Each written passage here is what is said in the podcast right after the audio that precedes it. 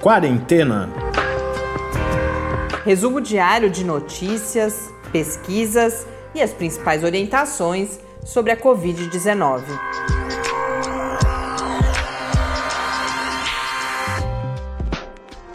Quarentena, dia 109.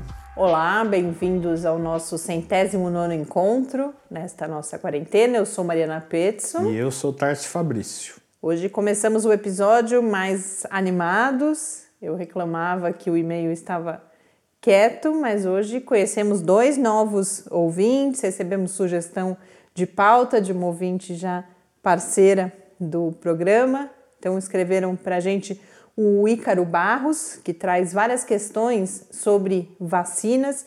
Diz que compartilha comigo o comentário que eu fiz, que a gente tem poucas informações sobre os acordos de transferência de tecnologia e, de outro lado, as pesquisas clínicas que estão sendo realizadas com vacinas aqui no Brasil.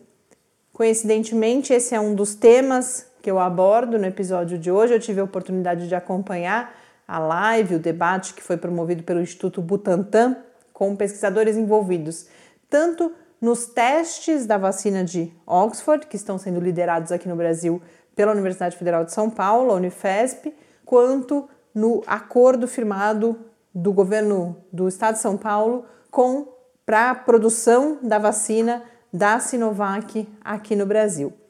E já adiantando uma questão que o Ícaro traz, ele diz que estranha um pouco o uso do termo acordo.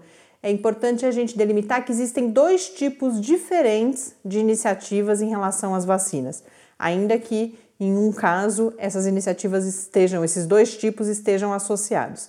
Nós temos testes clínicos, pesquisa científica sendo realizada, mas nós temos sim acordos comerciais firmados também. Então, por exemplo, no caso da Universidade de Oxford, da vacina da Universidade de Oxford, nós temos os testes clínicos sendo liderados pela, pela Unifesp, pela Universidade Federal de São Paulo, mas um acordo firmado entre o Ministério da Saúde, através da Fiocruz, com a AstraZeneca, que é a companhia farmacêutica envolvida. Esse acordo, por que a gente fala em acordo? Porque prevê a aquisição de matéria-prima, a aquisição de doses e a transferência de tecnologia. É um acordo comercial. É um acordo comercial. Que tem uma dimensão científica de realização de testes, e mas tem, tem uma esse dimensão de interesse público também, mas não deixa de ser um acordo comercial. Né? Agora, no caso da Unifesp, por exemplo, aí nós estamos falando só dos testes uhum. clínicos, da pesquisa científica, porque o acordo com Oxford não envolve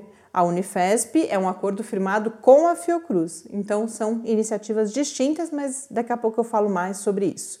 Também escreveu para a gente a Ilmara, que mora em João Pessoa, e comentou, o Tarso ontem falava do chikungunya, em qual estado que você tinha? Em, em Recife, né? Em, mais especificamente na cidade de Recife. Mas a Ilmara falou que ela, o marido e a mãe têm, estão se recuperando de chikungunya diagnosticado e que a mãe tem notícias de pelo menos mais nove pessoas na vizinhança com chikungunya. Então ela fala não é só em Pernambuco, mas aqui em João Pessoa a gente também está enfrentando essa situação. Que bom que já estão se recuperando e o Mara, é bom saber que você nos acompanha e está conosco aqui no podcast também. Então, também, mais uma vez, fica aí a dica que realmente, então, esse vírus está começando a circular mais intensamente na região Nordeste. E a Débora, que já nos escreveu outras vezes, traz a sugestão de pauta de tratarmos dos aspectos ambientais, os impactos da pandemia, nesse caso,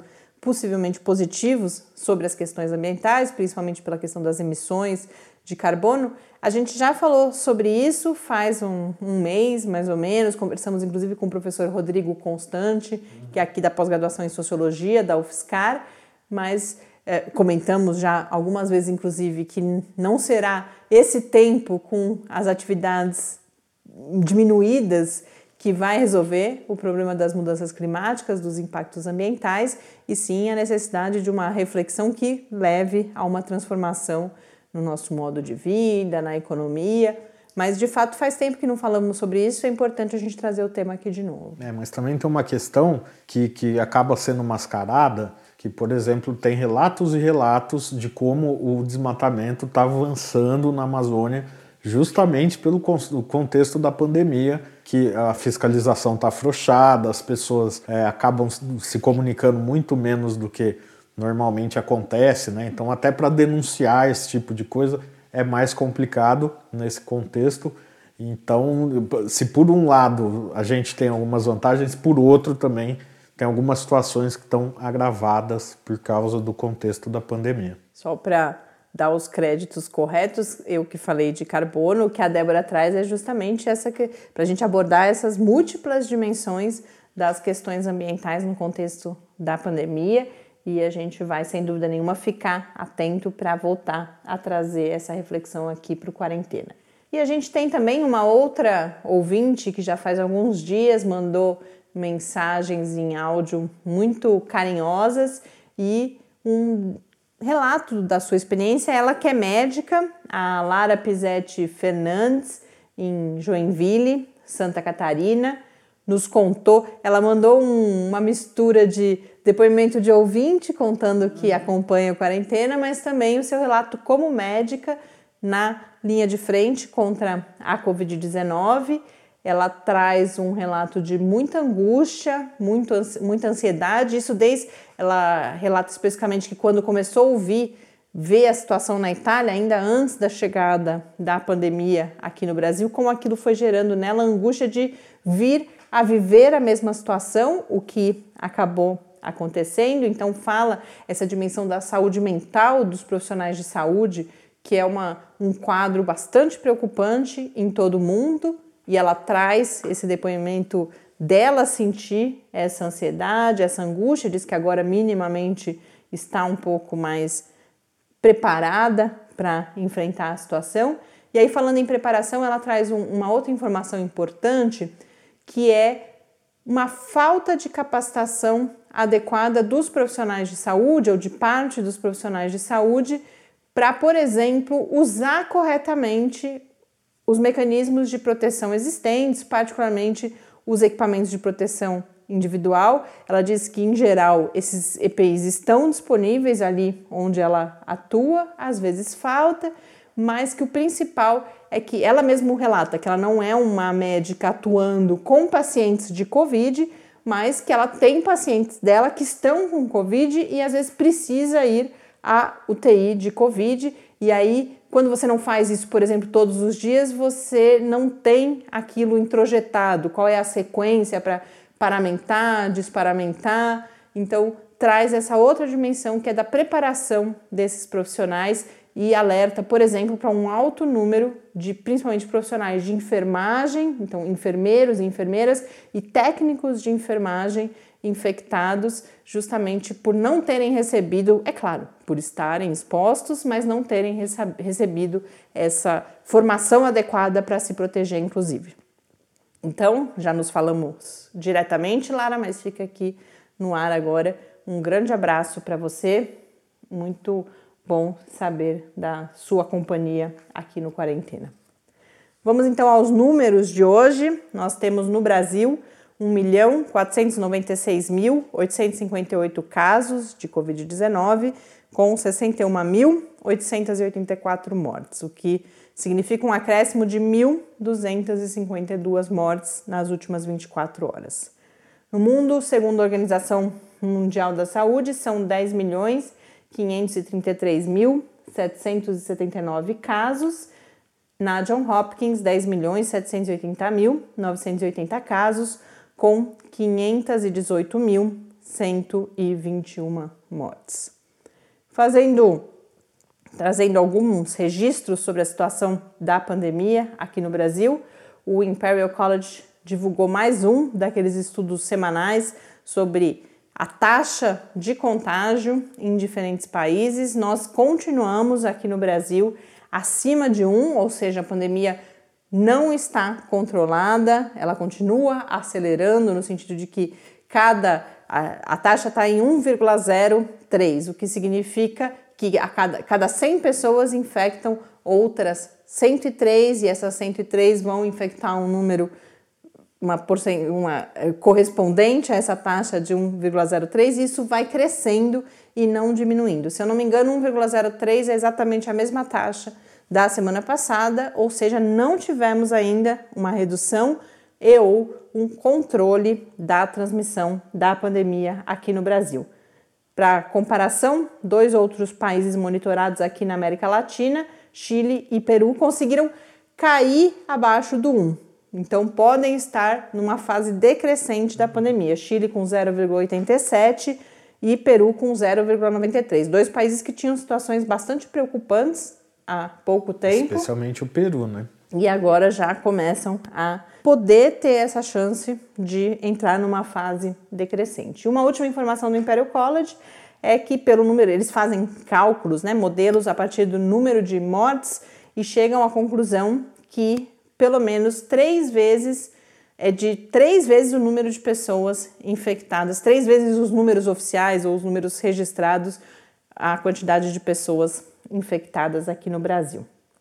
Aproveitando que mencionei modelos, chegou finalmente o dia da nossa primeira live sobre ferramentas matemáticas, modelos no enfrentamento da Covid-19. Então, nessa sexta-feira, dia 3 de julho, amanhã, para quem ainda nos ouve na quinta-feira, às 10 horas da manhã, eu converso com três especialistas da USP aqui em São Carlos e também em São Paulo e da Unicamp, especialistas pesquisadores envolvidos com modelos no contexto da Covid-19, pessoas da área de matemática, ciência da computação, estatística, que vão o que eu conversei com eles, a ideia é um pouco a gente conseguir olhar para dentro dessa caixa preta que são os modelos matemáticos, quais são os seus usos possíveis, mas também quais são as suas limitações. Então, espero encontrar vocês amanhã às 10 da manhã nas redes sociais, na página do Lab UFSCar no Facebook e no canal Clique Ciência no YouTube.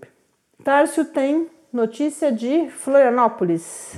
É o SARS-CoV-2 que é o, novo coronavírus, né, causador da Covid-19, foi encontrado em, amo, em amostras de esgoto que foram coletadas em novembro de 2019 em Florianópolis. É, esse vírus foi encontrado por pesquisadores da Universidade Federal de Santa Catarina que fazem constantemente o rastreamento de novos patógenos é, no esgoto ali do estado de Santa Catarina.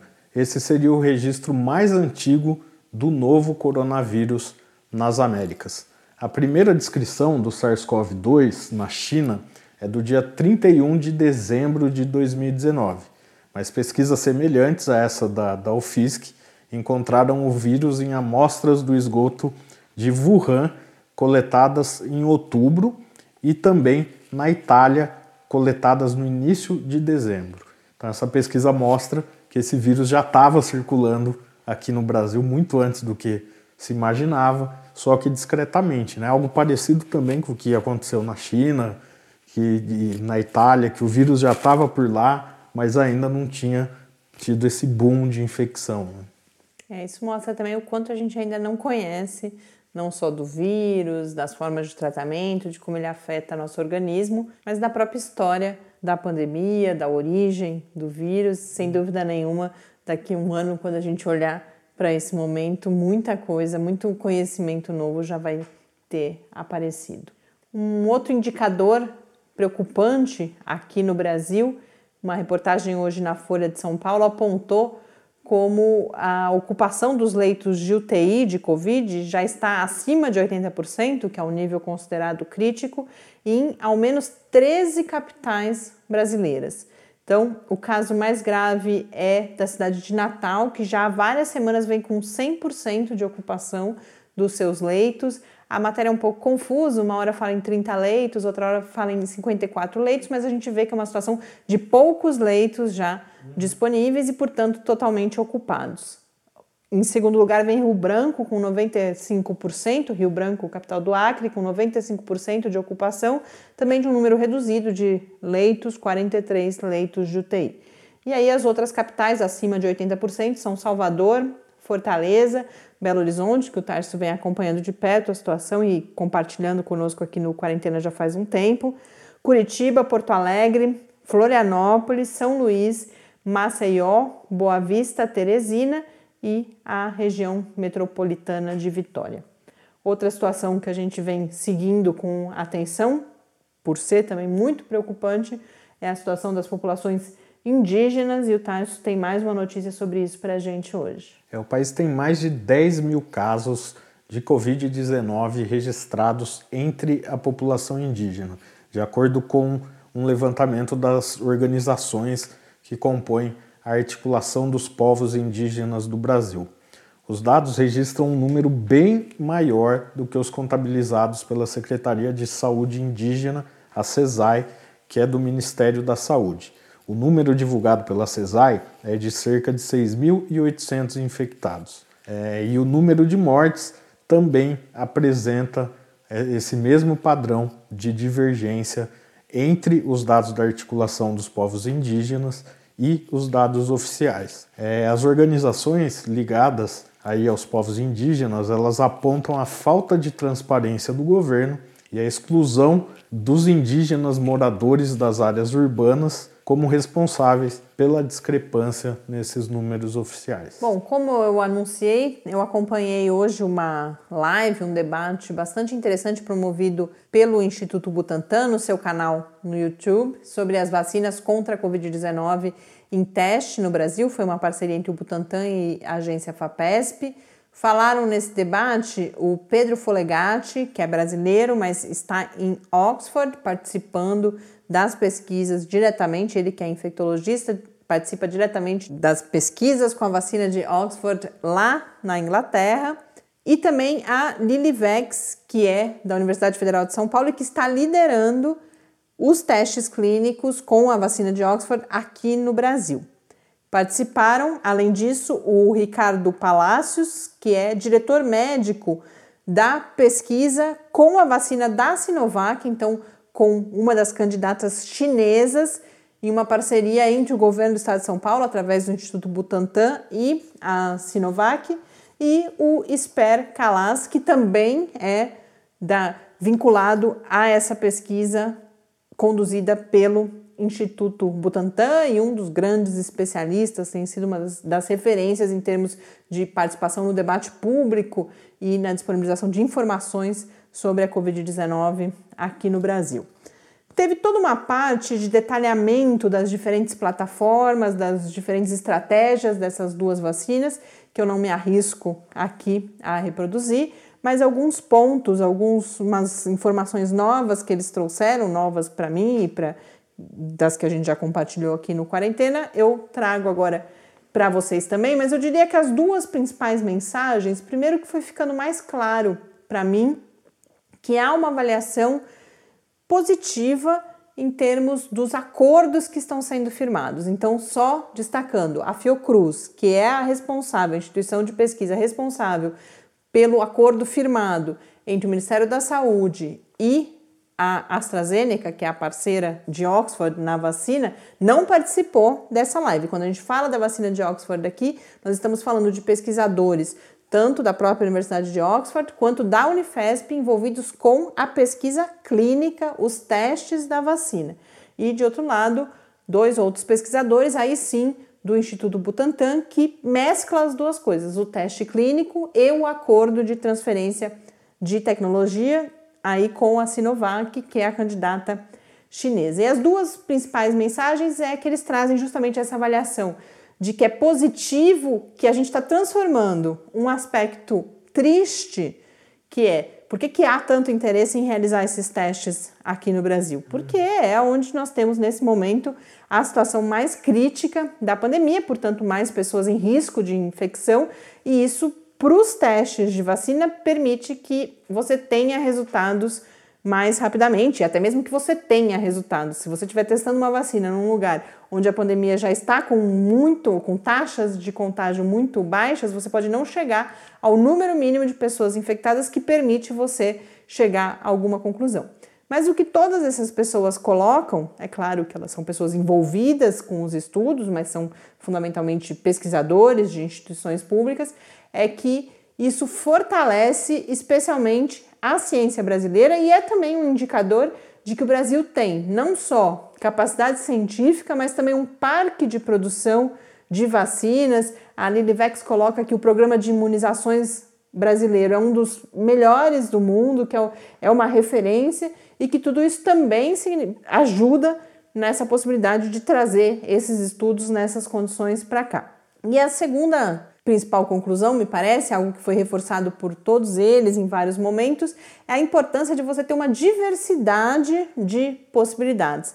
Tanto porque só algumas delas devem chegar a um resultado positivo, mas por outros fatores também, como por exemplo, o professor Sper Calas fala, pode-se chegar inclusive a, a perceber que a combinação entre diferentes vacinas, você aplica primeiro a dose de uma, depois a dose de outra, pode levar a uma resposta imune, a uma proteção mais adequada contra o vírus SARS-CoV-2 também. Então, há vários motivos pelos quais é positivo a gente ter tantas vacinas em teste e aqui no Brasil já temos duas. O Ricardo Palacios, que é do Butantan, diz que o próprio instituto, por exemplo, já está tentando firmar outras parcerias. Então, que até internamente ao Butantan, eles já sabem que eles têm que apostar em várias possibilidades uhum. e não em uma única possibilidade.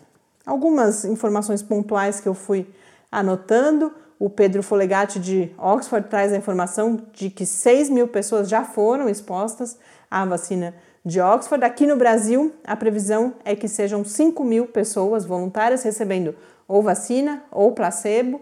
Uma outra informação interessante que eu já imaginava e eles confirmam é que quem receber placebo se for comprovada a eficácia da vacina, essas pessoas estarão entre as prioridades para receber as primeiras doses disponíveis. Esses estudos com a vacina de Oxford aqui no Brasil acontecem em São Paulo, Rio de Janeiro, e uma outra novidade também com algumas aplicações no estado da Bahia.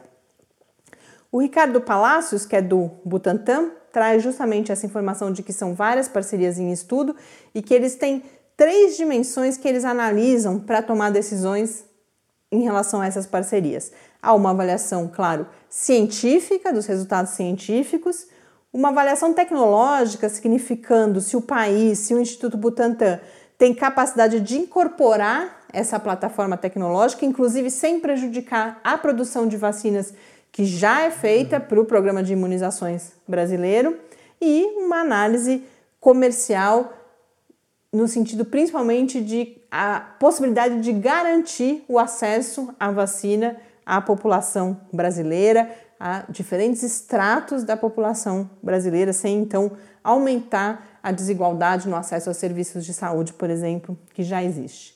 Ele nos conta que no caso da vacina da Sinovac serão 8.870 pessoas participando como voluntárias e que você tem etapas na transferência de tecnologia. Isso talvez nos ajude a entender, embora isso não tenha sido posto para questão da parceria com a Fiocruz, porque, repito, a Fiocruz não estava presente, não, não foi previsto que participasse desse debate, mas ele conta, por exemplo, no caso do Butantan, que primeiro você importa a matéria-prima e depois você ganha a capacidade de produção dessa matéria-prima. Então é todo um processo de adequação, imagino, de, das plantas industriais, formação de pessoas então, diferentes etapas até que o Brasil se torne autossuficiente na produção dessas vacinas. Ele diz também muito categoricamente que as vacinas não vêm para acabar com o coronavírus. Até gerou, na hora você ouvia até um ó, oh, assim, entre as pessoas que estavam participando ali mesmo, porque o que ele fala é que as vacinas elas têm o objetivo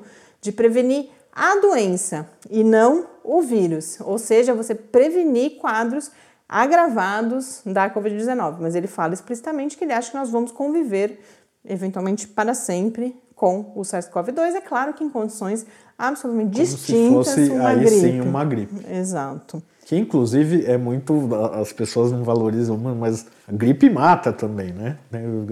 Tem essa coisa, a gripe não faz, mas gripe pode matar, tem, tem quadros agravados de gripe, por isso que é tão importante, por exemplo, a vacinação é, contra a gripe que anualmente é feita para idosos, etc. E que nesse momento está aqui no estado de São Paulo, aproveitando que o Tarso uhum. mencionou, prorrogada para todas as pessoas até o dia 24 de julho. Uma outra pergunta que deve interessar aos nossos ouvintes foi sobre o tempo desses estudos e o, o Ricardo Palacios, que é do Butantan, disse que Em geral, os desenhos de estudo de vacina, no caso da Covid, porque em outros casos é, demora muito mais, mas nesse caso, com a rapidez que está sendo exigida, eles estão desenhados para durar 12 meses de acompanhamento desses pacientes, mas, e essa é uma informação interessante, se você chega num número de infecções considerado suficiente para existir alguma possibilidade de um, de um resultado estatisticamente parcial, válido. É, e, e aí, e talvez numa parcela, num, numa faixa etária,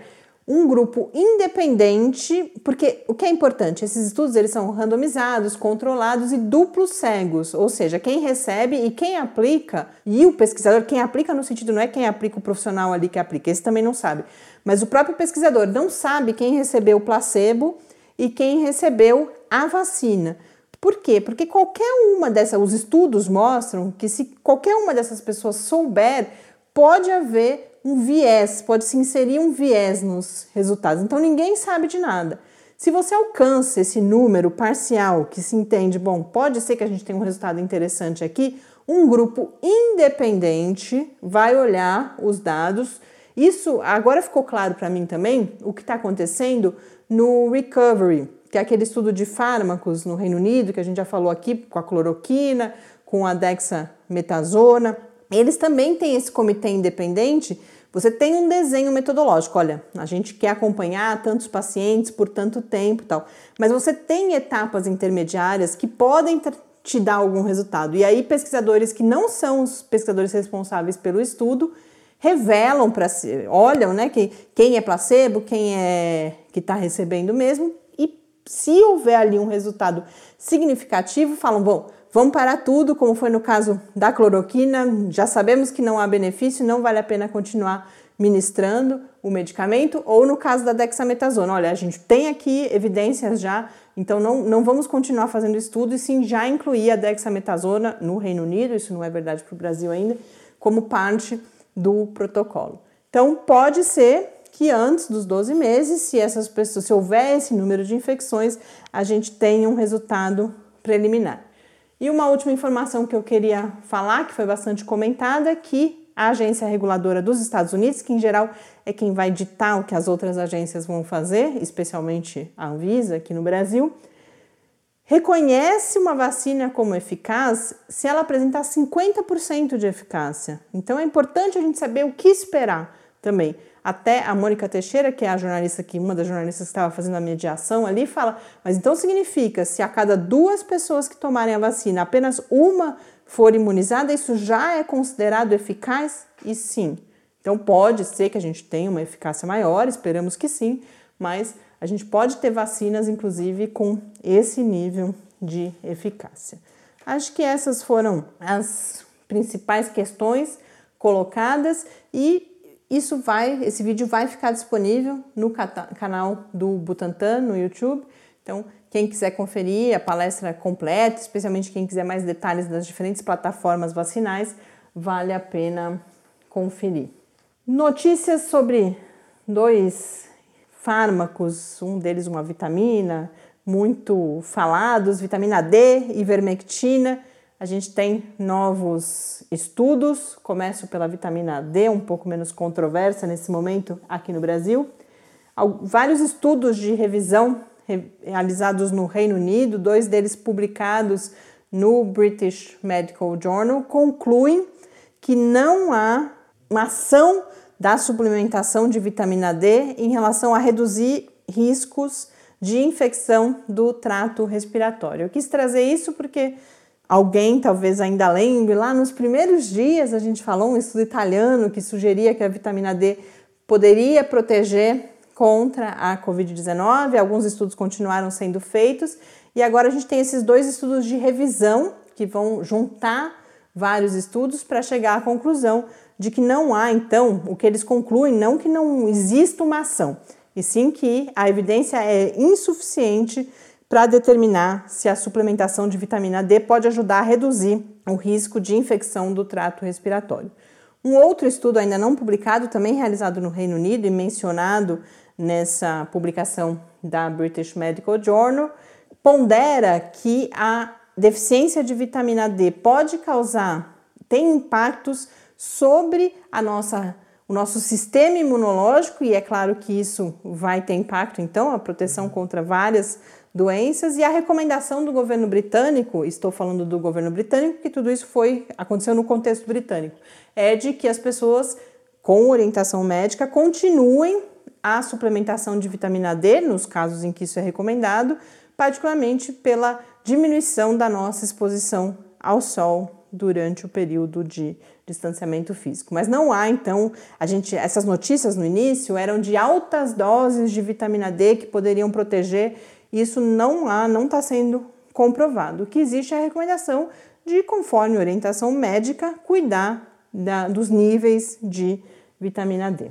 Agora, muito mais grave é o que começa a acontecer no Brasil com a ivermectina. É a nova cloroquina. Exatamente, parece que é a nova cloroquina. Eu fiquei chocada hoje de ver que nós temos recomendações, a inclusão da ivermectina não só já está faltando nas farmácias, que é uma ação mais dos indivíduos, mas nós já temos, por exemplo, a inclusão da ivermectina, inclusive junto com a cloroquina, em protocolos de tratamento em Campo Grande e em Vitória. Então a gente vê o, não são só as fake news, há uma profusão de fake news. Tarso veio acompanhando no dia de hoje. Nós temos um dos vídeos de perguntas e respostas com o professor Bernardino é sobre a ivermectina, onde ele diz que não há evidências e crescem os comentários de robôs, de pessoas que vêm com notícias falsas. Tarso identificou uma nova estratégia de, de as fake news vão se refinando. Elas vêm com links que se você clica leva de fato a um artigo, então dá ares de veracidade àquilo, mas esses artigos geralmente em inglês e ninguém lê, e né? No, e, e, exatamente, o artigo ele não, não fala absolutamente isso, né? nada do que a pessoa está falando no texto. Então, e, e, requinte que eu falo de como eles estão ficando mais precisos, quem eles, quem espalha essas notícias, os irresponsáveis que fazem esse tipo de coisa, é que eles vão lá, eles pegam o nome do pesquisador, então coloca, ah, de acordo com o pesquisador tal, no artigo publicado na revista tal e coloca um link, a conclusão é que a ivermectina tem tantos por cento de, de melhoria nos quadros e, e você vai ler o melhoria, artigo. A ivermectina está se falando de profilaxia. De profilaxia. Né? E aí você vai ver o artigo, ele não tem absolutamente nada a ver com o que está escrito naquele texto. A ivermectina, lembrando que é um, um remédio Vermífugo. tradicionalmente usado e também contra piolho, acho que sarna. Mas, da onde vem essa história toda? A gente teve um estudo in vitro, alguns estudos in vitro, mostrando alguma possibilidade de ação, mas em doses, para começar, muito, além do estudo in vitro ser só o começo da pesquisa, em doses muito superiores àquelas que são consideradas seguras, porque é uma substância que é tóxica ao organismo humano é, fora de, dessa concentração. O que eu vi né? assim, é, ela tem efeito in vitro contra o vírus é, numa dose 17 vezes maior do que a maior dose tolerada por um ser humano essa maior dose tolerada por um ser humano já é 100 vezes acima da dose de segurança que está na bula do, do, do, medicamento. Ou seja, mata o vírus, mas mata, mata a pessoa, a pessoa também, né? Mata a pessoa. E a Organização Pan-Americana de Saúde publicou, inclusive, uma nota nos últimos dias mencionando que a gente teve três estudos recentes, um deles desses estudos in vitro, dois outros estudos observacionais, mas nenhum deles ainda foi publicado. Um deles foi retratado. Um deles, é, e um deles foi retratado. E que tem muito pouco, acho que tem 19 pacientes, é uma coisa muito pequena. E aí a Organização Pan-Americana fez uma revisão de literatura também e conclui que os estudos já existentes apresentam alto risco de viés, então são estudos metodologicamente não muito bons ou ruins baixa confiabilidade dessas evidências produzidas e que a evidência existente é insuficiente para chegar à conclusão sobre benefícios ou danos. Ou seja, não tome ivermectina, não compre ivermectina. Infelizmente, essa é mais uma das substâncias que a gente ainda não tem evidências e muito pelo contrário. Se tomada sem a supervisão médica, fora das doses recomendadas, pode causar problemas sérios. Infelizmente, a gente enfrenta mais essa situação difícil aqui no Brasil. E se cria uma histeria, né? Agora todo mundo quer comprar o remédio, etc. Hoje pela manhã, uma colega da universidade é, me uma mensagem que, que fica em outra cidade, né? A, universidade, a UFSCar tem vários campi em diversas cidades. Ela me mandou uma mensagem falando: Ah, vocês têm algum material que fala de ivermectina? Porque aqui na cidade tá uma loucura, todo mundo tomando ivermectina achando que tá tudo bem.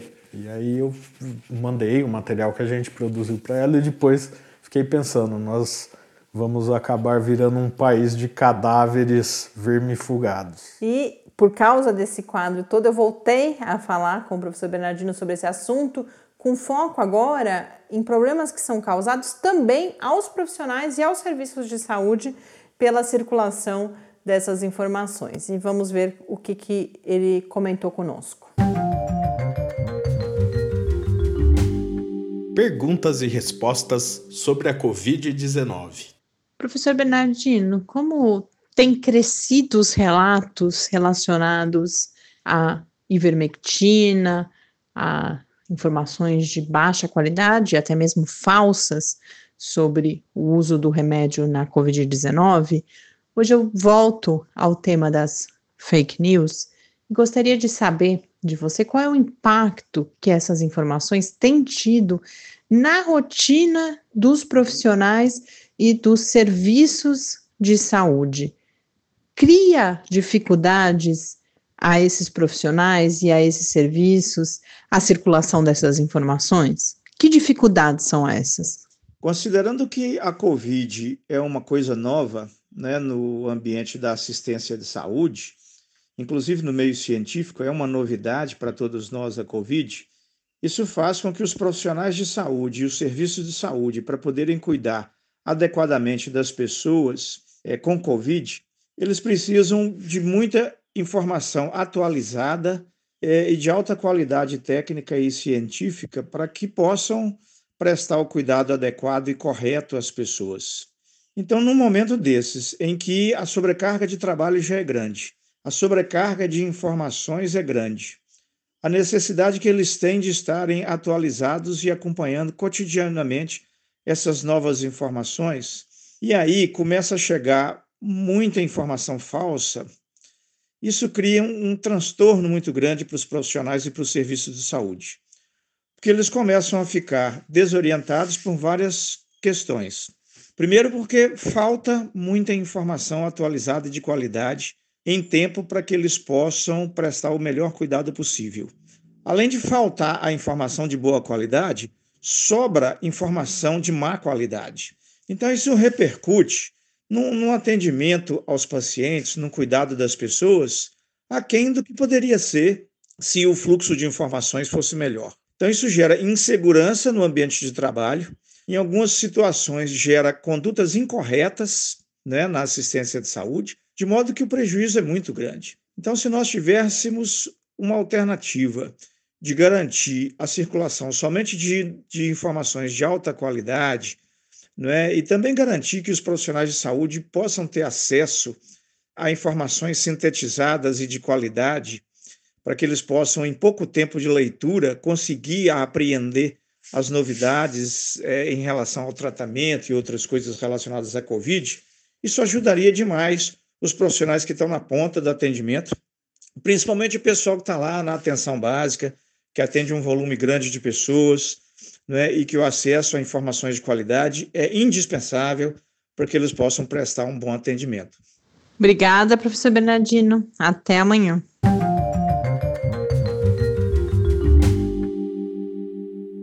De volta aqui no Quarentena. Vou encerrar mais esse episódio. Espero encontrá-los amanhã cedo, então, no debate sobre modelagem matemática às 10 horas da manhã. E quem eu não encontrar, a gente volta a conversar amanhã em mais um encontro aqui do nosso Quarentena. Boa noite, até amanhã. Até amanhã. Fique em casa. Quarentena é uma realização do Laboratório Aberto de Interatividade para a Disseminação do Conhecimento Científico e Tecnológico da Universidade Federal de São Carlos, o LAB da UFSCar, do Centro de Desenvolvimento de Materiais Funcionais, CDMF, e do Centro de Inovação em Novas Energias, o CINE. Pauta, produção e apresentação, Mariana Pezzo e Tárcio Fabrício. Arte e design de Henrique Mateus. Desenvolvimento web, Eduardo Martins. Edição de áudio, Lucas Stefanuto. Apoio Fundação de Amparo à Pesquisa do Estado de São Paulo.